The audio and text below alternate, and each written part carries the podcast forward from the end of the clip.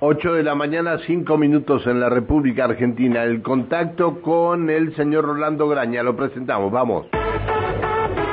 La información nacional en Cumbre AM 1400. Rolando Graña en Infórmese con las principales noticias del país. Hola Rolando, buen día. Buen día Pancho, ¿cómo te va? Bien, bien. ¿Vos cómo estás? Muy bien, muy bien. Bueno, me alegro mucho. Eh, ¿Viste que en otros países también se equivocan las encuestadoras? Sí, sí, sí, sí. sí. no solo se equivocan, sino que lo que... Porque la diferencia entre Lula y Bolsonaro eh, será... La diferencia de las encuestadoras es que, bueno, Lula eh, sacó tres puntos menos, entre tres y cinco puntos menos. El problema es lo que pasó con la, la ¿cómo es? la diferencia de Bolsonaro. Ahí es donde se fue el demonio todo, porque ese es el, punto en el que no podía prever de ninguna manera las encuestadoras. Claro, pero a ver, este, el tema es que Bolsonaro se queda, o la gente de Bolsonaro se queda, con eh, mayoría en el Congreso. Sí, mayoría en el Congreso y lo que demuestra también es que han venido para quedarse unos personajes de ultraderecha en la política y casi te diría en la política latinoamericana. Vos pensás que en otra época, cuando usted y yo éramos mocitos, mire, este, no existían estos personajes de ultraderecha, en todo caso existía el partido militar. Pero yo te voy a dar un detalle de los personajes que ahora van a formar parte de la política cotidiana de Brasil. Es verdad que Brasil tiene unos personajes extraños en la política, tiene el payaso Tiririca, digamos, tiene, tiene cosas raras en la política. Pero mira esto, vos pensarías que un tipo en Argentina que mm, distribuyó un medicamento que se probó falso como la hidroxicloroquina Sí. En lugares donde la gente murió como moscas, sí. como amazonas, ¿sí? Sí. Y que a su vez después se negó a distribuir las vacunas probadas, ¿sí? ¿Vos pensás que ese tipo sería premiado por la sociedad? no, tendría que estar preso. Bueno, sin embargo, el general retirado Eduardo Pazuelo fue ministro de Salud de Bolsonaro se reveló cómplice, estoy leyendo un diario, este, se reveló cómplice del proyecto genocida de Bolsonaro distribuyendo toneladas de medicamentos que no solo eran probadamente ineficaces contra el COVID, sino que también provocaban daños colaterales. Esto es la hidroxicloroquina. Mientras rehusaba la distribución de vacunas de comprobada eficiencia. Ese hombre hoy es el diputado provincial más votado de Río de Janeiro. Esto demuestra que lo que cambió es el espectro ideológico. Brasil a partir de ahora tiene una mitad de la población de ultraderecha, pero que votó de ultraderecha queriendo votar a la ultraderecha. No es que los engañaron, que le pusieron candidato cambiado, no. Por ejemplo, escucha esta porque te va a divertir. Un, hay una mm, señora que fue ministra de Mujer, Ciudadanía y Derechos Humanos como defensora, o sea, como era la funcionaria de derechos humanos en el cargo del Ejecutivo. Se llama Damar, Damarés Alves. Esta mujer eh, desmanteló todo lo que tuviera que ver con la memoria eh, de lo que fue la dictadura en Brasil, que es verdad, no fue una dictadura tan sangrienta como en Argentina, pero tuvo sus muertos y tuvo su desastre y tuvo su represión. Bueno, desmanteló todo lo que tuviera que ver con eh, evocación de la dictadura y con crítica a la dictadura. Pero esto, bueno, puede ser opinable, ideológico. Pero fíjate esta cosa anacrónica. Cuando asumió el ministerio determinó que los niños se vistan de azul y las niñas de rosa en todo el, en todo el país, en la educación federal. Que, la, perdón, que, que las niñas... Que los niños se visten de azul y las niñas de rosa. ¿sí? Este, y que esto era un proyecto, no sé finalmente si se habrá concretado o no, pero fue, fue muy conocido en su momento. Y es una evangélica que dice que recibió la visita de Jesucristo subido a un árbol de Goyaba, bueno, un personaje de allá de Brasil. Esta mujer, todavía en el siglo XXI, cree que a los niños hay que vestirlo de azul, la niña rosa. Es la nueva senadora por Brasilia, que ganó o sea, la que ganó en Brasilia. Sergio Moro, el ministro que eh, lo, lo, terminaron, o sea, la Corte Suprema terminó dando vueltas a sus causas diciendo que estaban, eran causas armadas, buena parte de ellas, no todas, ¿no? Fue senador, el senador más votado de la provincia de Paraná. El fiscal Darañol, que fue el que trabajó con Sergio Moro en las acusaciones contra Lula, sí. fue diputado que más votos consiguió en el estado de Paraná. Y así podemos seguir. Pero, pero a ver, ¿pero lo votaron? Lo votaron, claro. No solo lo votaron, sino que ganaron. O sea, todos estos personajes ganaron en sus distritos. Entonces, ya no es solamente que Bolsonaro es una primavera, una golondrina de un verano, la ultraderecha es una golondrina de un verano, sino que la ultraderecha ha venido para quedarse. Y te diría que no solamente en Brasil, sino también en la Argentina. Esto es un giro ideológico al espectro político que este, hay que prepararse, porque digo, en la Argentina lo que había era partidos militares, los, voceros de la ultraderecha nunca habían penetrado un, un testimonial lugar del 2%, pero esto que se ve en Brasil, porque ya eh, Bolsonaro no es que va con personajes mediáticos, como llevó él en su primer momento en las listas para ganar las elecciones, y tampoco le fue tan bien, porque acordate que él no, en la primera vuelta sacó el cuarenta y pico, pero había otra gente y había otros. Sí, bueno, pero, pero, pero ahora sacó en, en, se quedó con San Pablo, se quedó con Río, se quedó con eh, para este San Pablo Sí, sí, Río San Pablo Río, Porto Mina- Alegre. Minas eh, Gerais, es decir, No, Minas Gerais es el único que no perdió. Hay que perdió que ganó, el único del sur que ganó. no, no, no, eh, no, no, no, no, no, no. Claudio Castro, aliado de Bolsonaro, fue reelecto para comandar el Estado con el 58,2% de los votos. Y en Minas Gerais, otro de los estados claves del país, eh, Romo Sema, del Partido Novo, afín al bolsonarismo, fue reelecto con más del 53% de los Ah, bueno, puede ser que yo tenga el número de Gerais para Lula. Que, que ahí fue Yo te, la, te digo la lo- Lula. la- bueno, este, puede ser a la presidencia, no, no. Claro, creo. por eso, por eso. Ah, y, No importa. eh, bueno, no importa. pero En cualquier caso, ganó todos los principales lugares. lo ganó, lo ganó Bolsonaro los principales lugares. Claro. Pero, pero, por eso te digo, hay que decir que eh, lo que cambia es que ya no es un, un señor que fue un fenómeno estrambótico, un error en la política este, local y latinoamericana. Ya es un sector ideológico que hay que ver. Todavía hay que ver si no gana la segunda vuelta. No, no bien, creo, no creo, por cinco puntos, hay que ver. Pero no ya creo. acá nadie puede decir que está engañado con Bolsonaro. Ya lo conocen, ya lo votaron y ya está. No creo que vaya a ganar Bolsonaro en la, la segunda vuelta, no creo. Lo veo muy difícil. No he visto otras veces este, que que, permi- que que haya ganado alguien en una segunda vuelta eh, cuando ha ido perdiendo.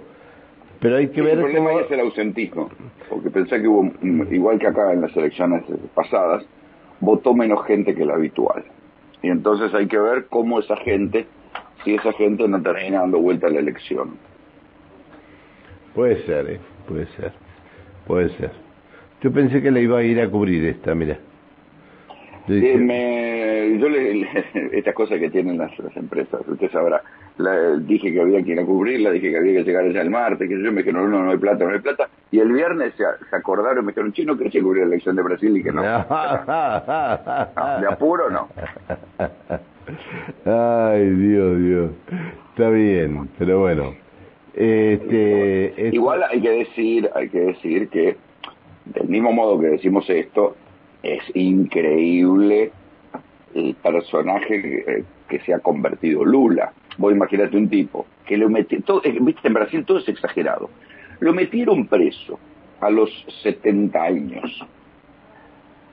En la cárcel se agarró un cáncer de garganta. Enviudó. Salió. Se curó del cáncer de garganta, se casó y ahora ganó una elección Lula. Digo, qué personaje, ¿eh? ¿En qué ¿Cómo? biografía? ¿Cómo? Y ganó ¿Cómo? por cinco puntos. Y aparte, aparte, después de estar preso por hecho de corrupción que habían denunciado. No, no, no eh, hechos de corrupción. Acordate que decían que él, a través de un testigo de identidad reservada, y arrepentido, al testigo de identidad reservada primero, arrepentido después, que era un empresario, que decía que él era el dueño verdadero detrás de un testaferro de un departamento en, eh, en Parachi, en, en la playa de Sao Paulo. Y resultó todo falso. Todo falso. Qué locura. Lo metieron preso. Yo quería cubrir cuando lo metieron preso. Cuando lo metieron preso, solo como un perro. La gente no le, dio, la, le dio vuelta la cara. Solo como un perro. Por eso es increíble que el tipo, después de haber estado preso y con las barbaridades que se dijeron de él, vos pensás que allá el equivalente al grupo Clarín es el grupo Globo, ¿no? y lo prendían fuego de todas las maneras, como ladrón, ladrón, ladrón, y el tipo vuelve a ganar una elección. Redo Globo sí también lo, lo, lo, lo, castigó muy fuerte, sí, sí. Sí, sí. Todo el tiempo que era ladrón, ladrón, ladrón, ladrón, ladrón, ladrón. Y el tipo volvió a ganar otra elección. Que ver si gana la segunda vuelta. No, sí, pero, ya, ya, ya, yo creo que sí, ya, chicote alzado, ya, no creo que necesite castigar para, para ganar. Sí, pero pensá que todavía no hemos visto todo lo todo. Imagínate que Bolsonaro en un país, en un mundo donde sube el combustible, Bolsonaro para, para ganar las elecciones bajó la nafta. Imagínate, en todo el mundo, desde Estados Unidos, está subiendo el precio del combustible. Bolsonaro lo rebajó para ganar las elecciones, imagínate.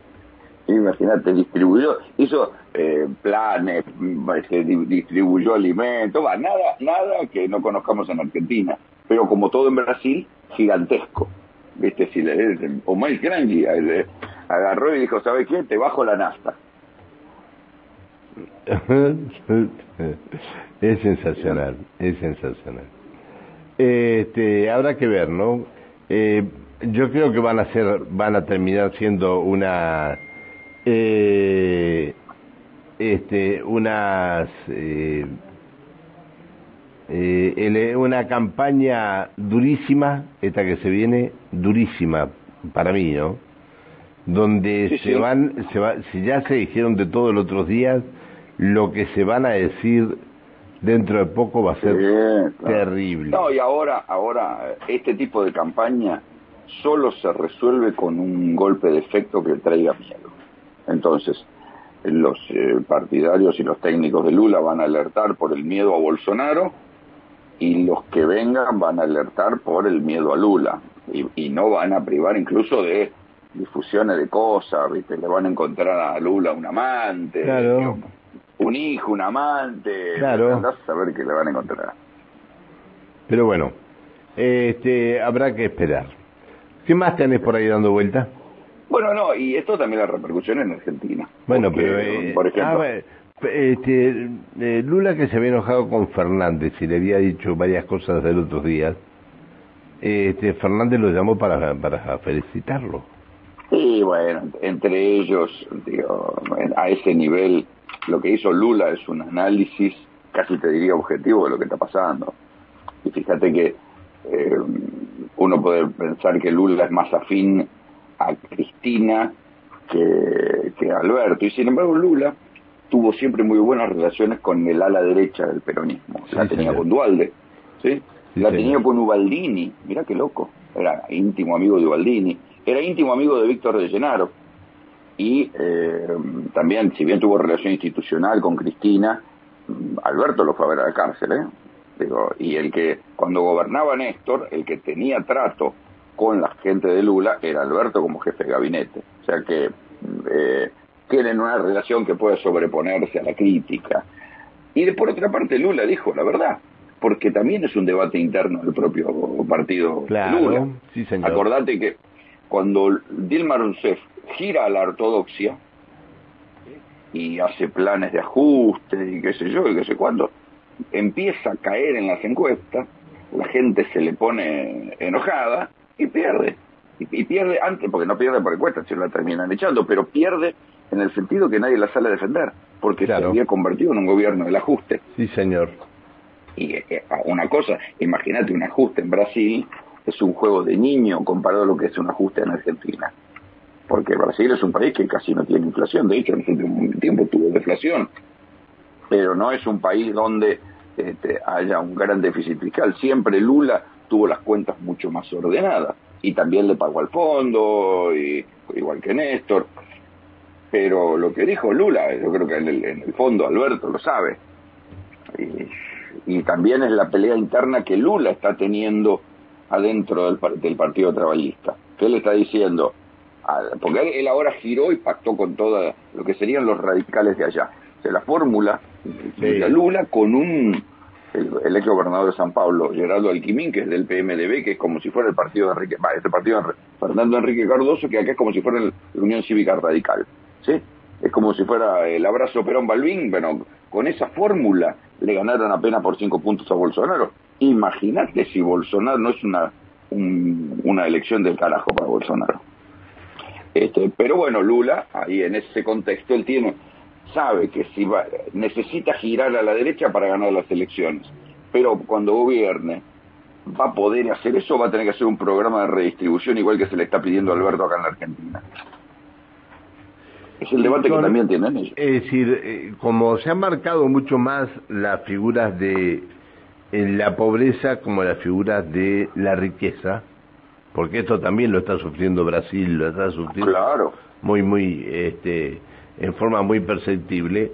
Eh, como se está sufriendo esto, yo creo que eh, la, la pobreza no le va a dar espacio, al, perdón, la riqueza no le va a dar espacio a la pobreza.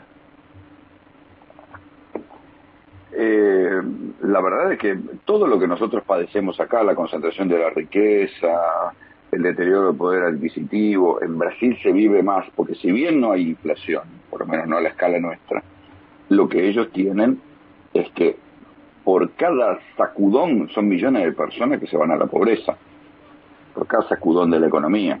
Y a su vez tienen otro problema gravísimo, que es la de la expulsión y la depredación del medio ambiente. Porque claro, uno dice, bueno, le van sacando no sé cuántas canchas de fútbol por día al Amazonas para plantar soja y para criar ganado. Sí, sí, pero por cada una de esas hectáreas que se va, son allá, Brasil es un país poblado y tiene un campo poblado es gente que se viene de las ciudades y se convierte en favelados. O sea, sí, que terminan viviendo en las favelas. Quiero decir, eh, cada eh, hectárea de, de, de, superficie con soja eh, es un desastre para las ciudades allá. y además del medio ambiente. Pero es una acá, acá también tendría que ser así, ¿no? ¿Cómo, cómo? que acá también tendría que ser así. Acá dejó de ser así hace mucho tiempo, fíjate que sin pena y sin gloria el monte tanchaqueño está siendo desmontado, el monte salteño está siendo desmontado para ampliar la frontera agrícola y nadie lo discute. Se discute, fíjate, se discute más la minería, que eh, en proporción a eso es menos contaminante que lo que se discute el desmonte de los, de los, de los bosques. Está bien, está. Bueno, a esperar. A esperar, Panchito. Te Calculo que te, la voy a, te la voy a transmitir desde allá. Ah, bien, bueno, bueno. Este, te mando un abrazo. Nos vemos. Chao, hasta luego. El señor Rolando Graña, 8 de la mañana, 23 minutos en la República Argentina.